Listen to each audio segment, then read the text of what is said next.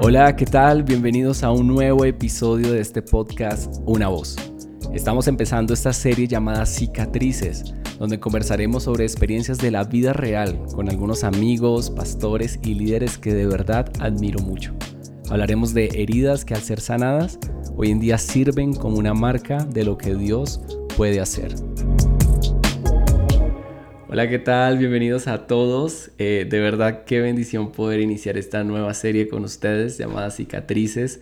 Eh, antes de empezar, quiero darle las gracias a todos aquellos amigos, pastores, líderes que se han sumado a esta serie donde vamos a estar charlando, conversando sobre experiencias de la vida real. Eh, esos episodios tal vez van a ser un poquito más largos que lo normal porque vamos a charlar de diferentes cosas de la vida, eh, de heridas, de cicatrices que tienen, eh, pero no solamente heridas físicas, sino también heridas en el alma, ¿no? Heridas en el corazón, procesos que tuvieron que vivir, procesos que tuvieron que pasar y que pues hoy en día simplemente queda una cicatriz, una pequeña cicatriz de lo que Dios puede hacer, de lo que Dios hizo en durante ese tiempo, ese proceso de sanidad. Eh, de verdad, qué gusto poder compartir con cada uno de ellos personas que admiro mucho y que, bueno, he caminado durante este tiempo o me han acompañado en algún proceso en mi vida. Entonces, de verdad, qué bendición poder contar con cada uno de ellos.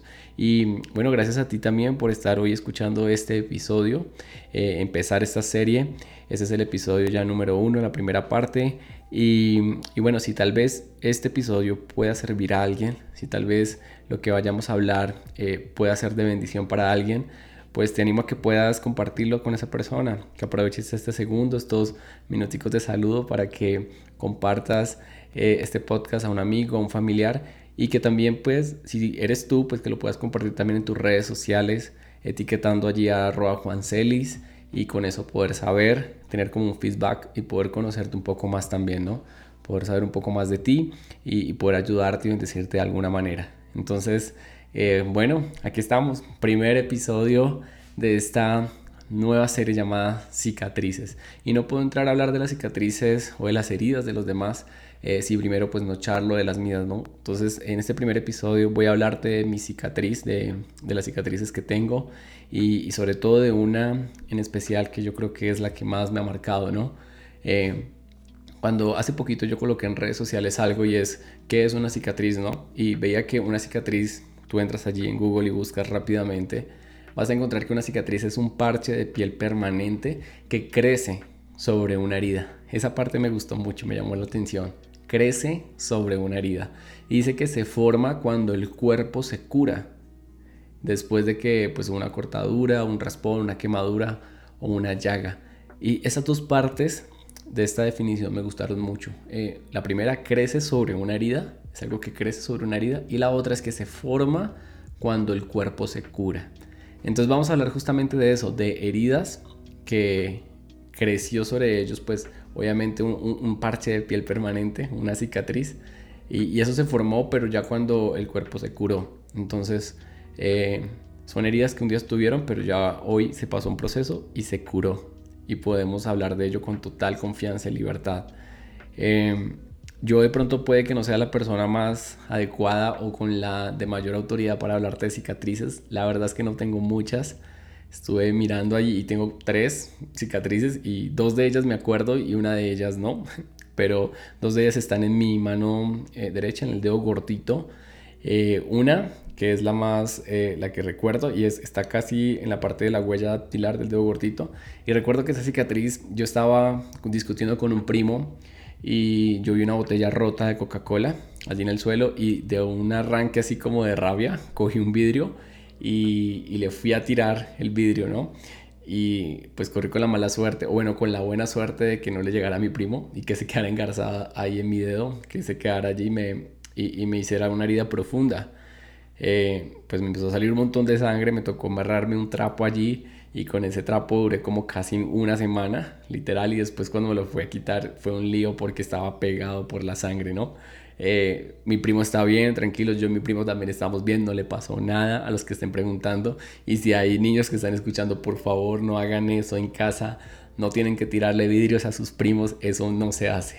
Pero digamos que esa, esa es una de las cicatrices que tengo hoy en día en mi dedo gordito que son representativas. La otra está en el otro, en la parte de arriba del mismo dedo, pero en la parte donde se dobla. Y la verdad es que no recuerdo por qué tengo esa cicatriz, pero la tengo allí.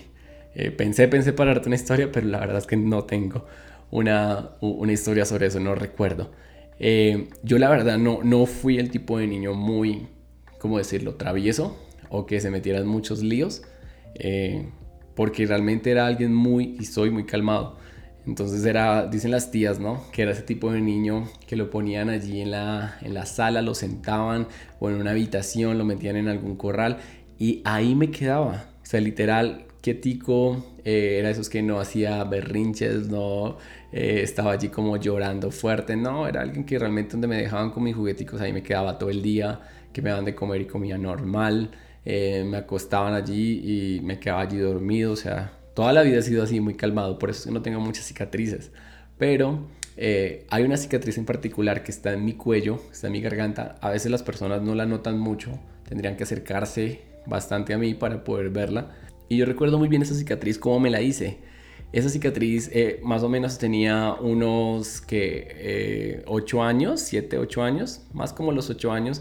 Y nosotros vivíamos en una casa que quedaba en una calle, en una cuadra en donde al finalizar la calle o la cuadra eh, era destapado, o sea, ya no era carretera como tal pavimentada, sino más bien era pues, tierra, piedras, porque al finalizar había un río y habían casas ahí construidas en madera. Y las personas que vivían en esas casas de madera, eh, ellos al frente de sus casas eh, construían como, como que sembraban cosas y cercaban sus, sus cultivos, los, les ponían como una cerquita, como que con alambre eh, ponían allí como sus, sus cultivos, eh, los cuidaban. Entonces, nosotros estábamos jugando un día normal, siempre salíamos a jugar pues bici, eh, fútbol, lo que jugáramos.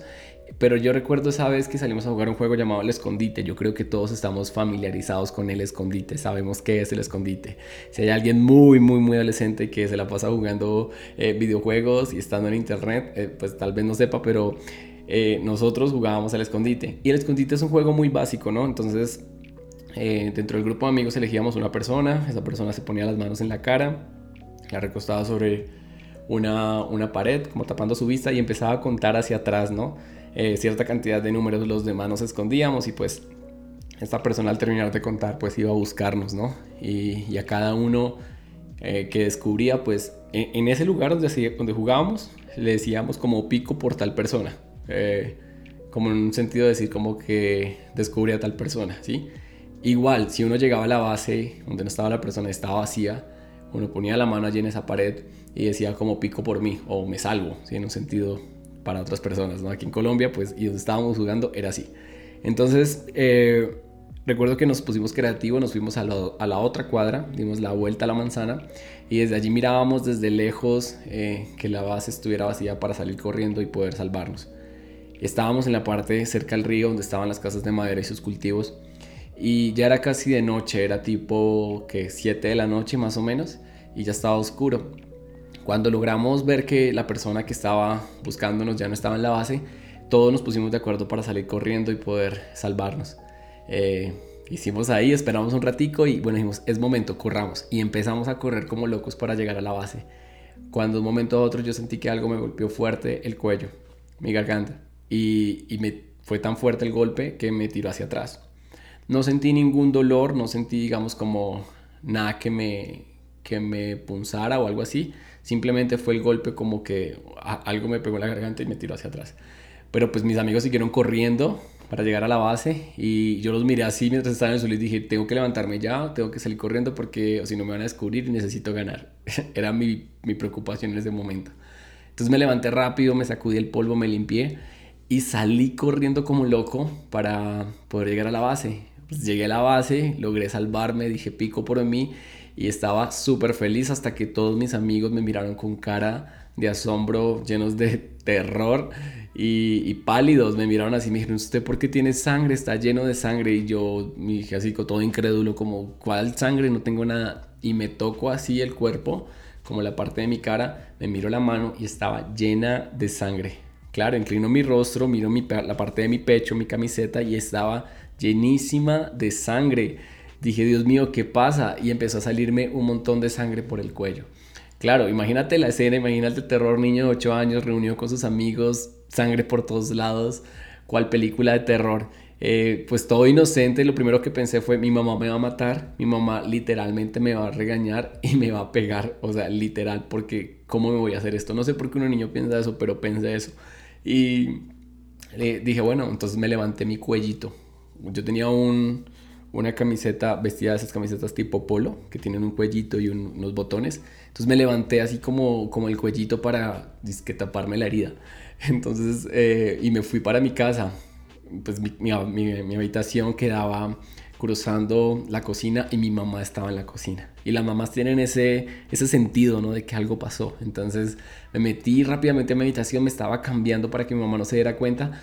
Cuando en ese momento entra mi mamá al cuarto y me ve así lleno de sangre. Casi se desmaya, casi se desmaya mi mamá y me, me, pegó el grito, ¿qué te pasó? ¿Por qué estás así? Y empezó toda preocupada, como que no sabía qué hacer. Y recuerdo que ella me tomó el brazo y me dijo, tenemos que irnos ya a urgencias. Nosotros vivíamos en un lugar cerca a, como una clínica, entonces dijimos, bueno, pues vámonos ya para allá. Y cuando llegamos entonces al lugar, el doctor empezó a examinarme, había un montón de sangre, logró contener como eh, que la sangre siguiera saliendo.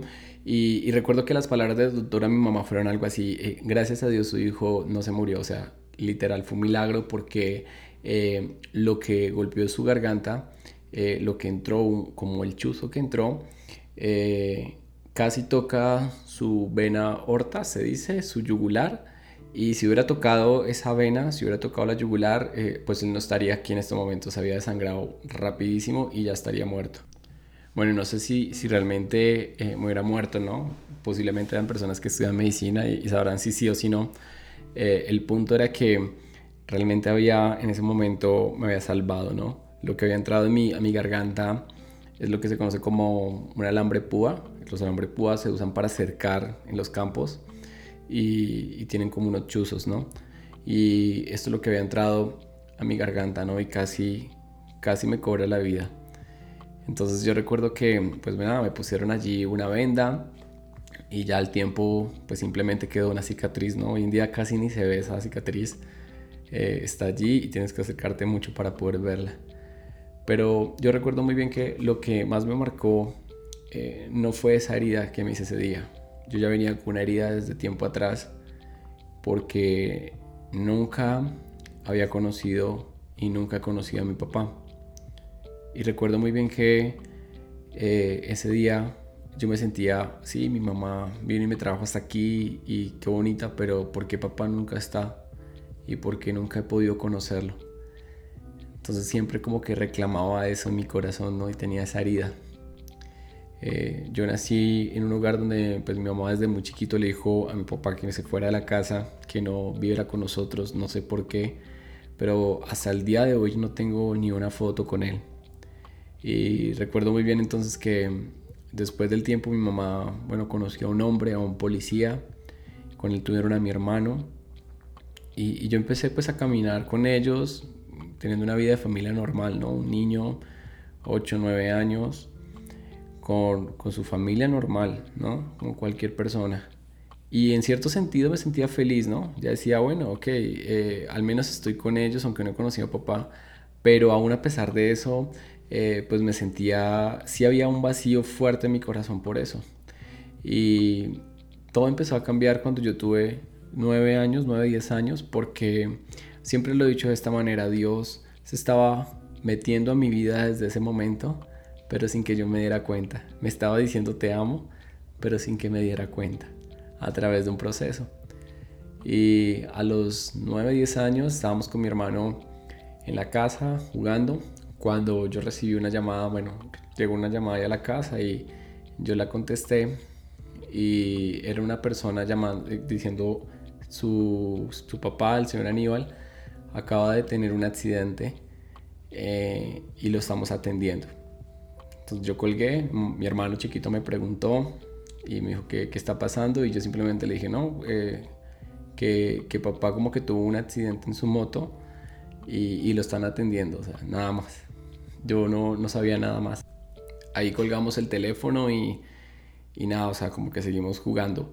Después nos llevaron a la casa del abuelo en la tarde y estábamos ahí todos sentados con la familia cuando de la nada, bueno, salió el noticiero, última hora, y dice, acaba de haber un atentado, eh, un carro bomba, una explosión, en donde algunos policías murieron. Y empezaron a salir las fotos de los policías, y recuerdo que entre esas fotos salía la foto de mi padrastro. Eh, fue uno de los días más feos y raros que, he vivido. Normalmente era un niño que le gustaba comer mucho, le gustaba jugar, y ese día mm, no quería nada, no quería ni comer, no quería jugar, eh, sentía un vacío fuerte en mi corazón y sobre todo puse mi mirada en Dios para juzgar y decir, eh, no solamente te llevaste a mi papá, ahorita también a mi padrastro. Y la herida que venía desde chiquito, pues estaba siendo más grande, ¿no? Eso pasó más o menos ya llegando diciembre de ese año y pues nos arruinaron la Navidad. Fue una de las peores navidades que pude haber vivido.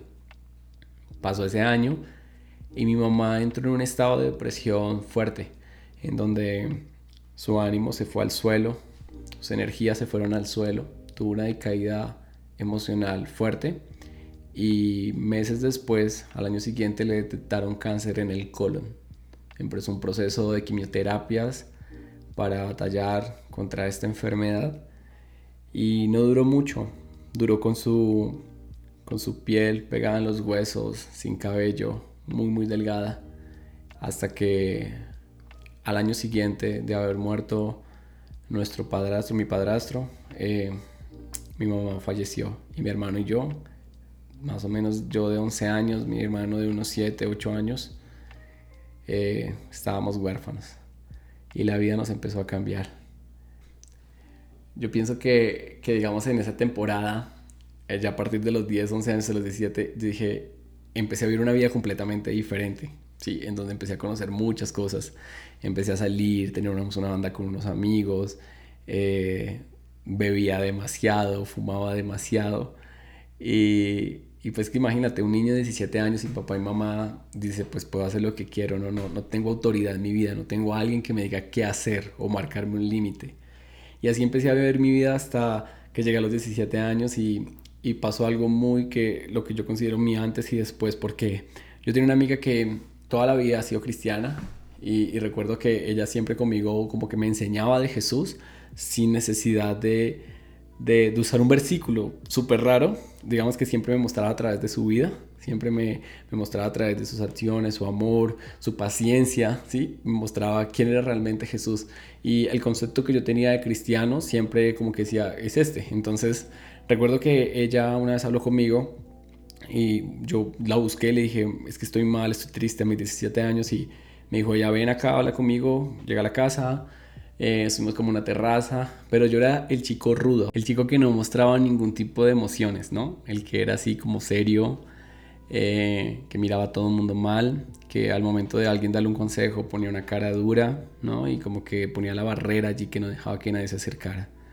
Y recuerdo que entonces ella me dio un abrazo y a mí eso me, me conmovió, pero pues yo no, no, quería mostrarme vulnerable, entonces mm, me compuse una vez más y como que otra vez puse mi cara allí serio y, y ya, gracias, como palmadita en la espalda.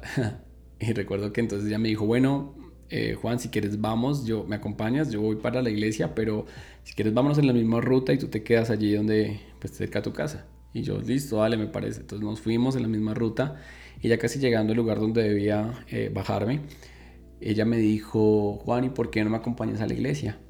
Entonces yo, yo pensé y dije, bueno, pues no tengo amigos, no tengo familia, eh, no tengo pues novia, hoy sábado, pues vamos entonces a la reunión de jóvenes como que dije, bueno, ok, no tengo nada que perder. Eh, llegamos a la reunión de jóvenes y, y, me pareció muy curioso ver que había gente que estaba tocando, eh, que había una banda y dije, ve, aquí también hay banda, aquí también hay, hay músicos. Y pues llegué, me senté en una silla de madera larga, A mi lado derecho de pie se hizo eh, mi amiga, al otro lado, a mi lado izquierdo, se hizo otra amiga y yo estaba en la mitad, pero estaba ahí sentado un poco apático de todo lo que estaba pasando y también un poco pues como extraño porque no, nunca había estado en un ambiente así. Simplemente era con mis ojos abiertos viendo cómo muchos levantaban sus manos, como jóvenes de la misma edad mía gritaban, cantaban canciones eh, para Dios y para mí fue súper extraño. Y recuerdo que en medio de ese momento empezó un momento, un ambiente como eh, de música más suave y el pastor de jóvenes creo que era, tomó el micrófono y empezó a, orar. Y, recuerdo que en medio de la oración eh, hizo un llamado y dijo a todos los que están aquí, todos los jóvenes, cierren sus ojos que Dios les va a hablar. Mm, mi pensamiento fue, bueno, pues cerremos los ojos a ver qué es lo que tiene Dios para decirme. Eh, nunca haya tenido, digámoslo así, una cercanía a la iglesia, ni iglesia cristiana, ni católica, ninguna denominación, ningún, ni nada. Recuerdo entonces que siempre había vivido con esa, con esa brecha entre Dios y mi vida. Y, dije, bueno, cerremos los ojos. Al cerrar los ojos, eh, el pastor dijo, aquí hay un joven que la mamá murió. Yo en ese momento empecé a prestar más atención, ¿no? El pastor siguió y dijo, ese joven tampoco ha conocido a su papá. Eh, ese joven también tenía un papá que falleció. Y yo quedé así, como la piel se me puso de gallina. Y mi primer pensamiento fue como, Viviana, tú le contaste todo a este señor de mí, porque eres tan chismosa y le hablaste de mi vida. Yo he confiado en ti, te he contado sobre mi vida y, y de verdad, vayas y le cuentas esto. Pero seguí escuchando lo que decía el pastor. Y todo cambió cuando el pastor dijo, y a ese joven también se ha querido quitar la vida. Él sabe quién es. Para mí fue un momento que me quebrantó. Yo venía no sé cuánto tiempo, pero no podía llorar. Yo quería llorar, pero no podía. Y recuerdo tanto que en ese momento empecé a llorar. Las lágrimas empezaron a salir. Pero por chorros. No era la lágrima típica de Hollywood de película. No, no, no. Era lágrima literal así con moco y todo. Y la parte más, el pico de todo eso fue cuando, después de decir todo esto el pastor, yo no sé si, soy muy iluso y sigo siendo iluso de creer que esa palabra era para mí, ¿no? Pero yo literalmente sentí que en ese momento todo ese auditorio estaba vacío, que la única persona que estaba allí era yo, ahí sentado, y, sentí literal como si una luz me alumbrara a mí. Y en ese momento el pastor dijo, pero a este joven quiero decirle esto. Y es que aunque padre y madre te hayan dejado, con todo yo te recogí. Tú eres mi hijo y yo soy tu padre. Yo te amo. Y eso me terminó de quebrantar, desbarató mi corazón. Ese fue el día que yo entendí que Dios nunca había estado enojado conmigo.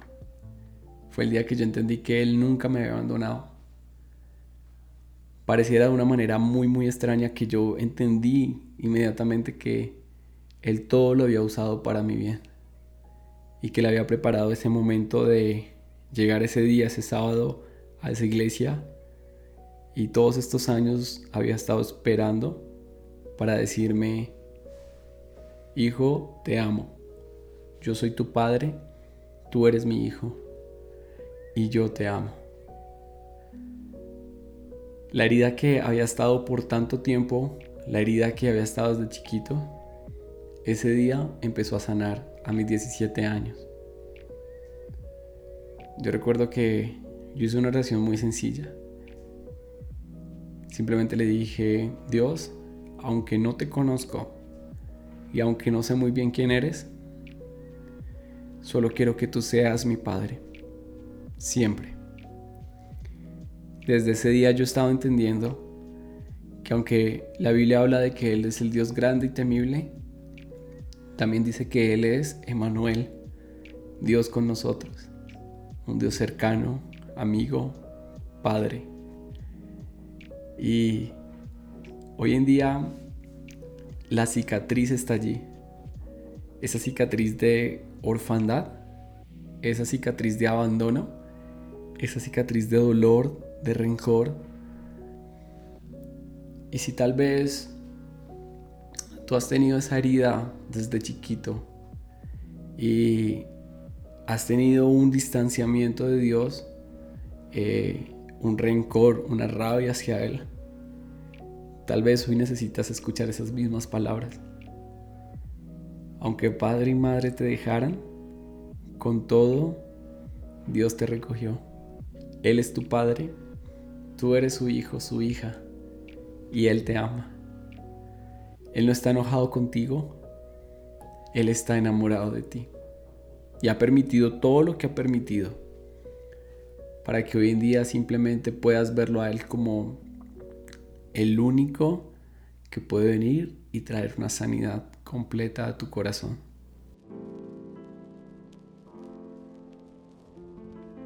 Bueno, y esa es mi cicatriz, ¿no? Esa es la cicatriz que, eh, que Dios sanó es la cicatriz que, simplemente está allí como una marca, como una evidencia de lo que Él puede hacer, de que Él es mi Padre, de que Él es mi Dios, de que yo soy su Hijo, de que Él me ama.